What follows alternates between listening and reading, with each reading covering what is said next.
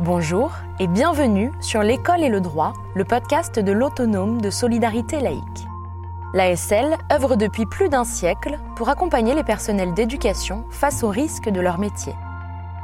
Cette série de podcasts a pour vocation de vous familiariser avec des notions juridiques qui peuvent vous être utiles dans votre quotidien. Aujourd'hui, je vous propose d'écouter mes échanges avec Maître Frédéric Laliard, avocat conseil de la délégation départementale du Rhône, sur la question de la preuve numérique. Maître, à l'heure du tout Internet, les preuves numériques sont de plus en plus invoquées devant les juridictions. Quel type de document numérique peut être considéré comme une preuve numérique? La preuve numérique est une trace que l'on retrouve sur Internet.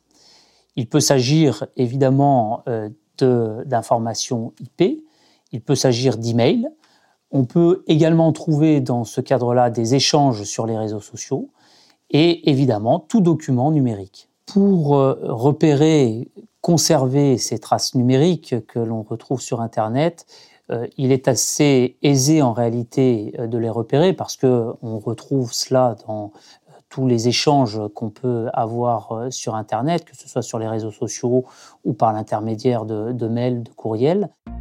Comment la collecter et surtout comment la conserver?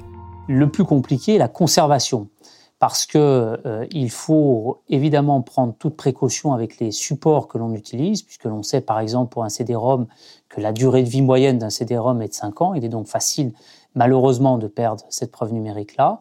Donc bien prendre ces précautions en utilisant plutôt euh, des clés USB, des captures d'écran, des logiciels qui sont donc euh, spécialisés en cette matière pour conserver ces preuves numériques.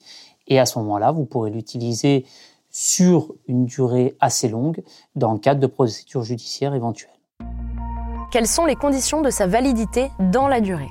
La durée de validité de cette preuve, en réalité, est euh, à l'infini et va dépendre de la prescription, du droit à l'oubli.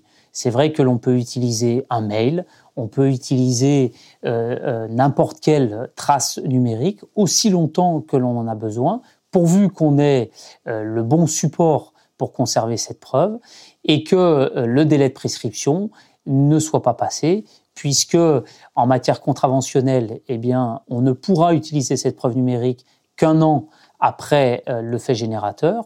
Euh, en matière de délit, c'est 6 ans, et en matière de crime, c'est 20 ans. Merci beaucoup, maître. J'espère que les éclairages de maître Laliard vous auront permis de mieux appréhender la question de la preuve numérique et d'exercer votre métier plus sereinement. Je vous donne donc rendez-vous lors de notre prochain épisode que vous pouvez d'ores et déjà retrouver sur notre site internet dans la rubrique podcast et dont le lien se trouve dans la description. À très bientôt!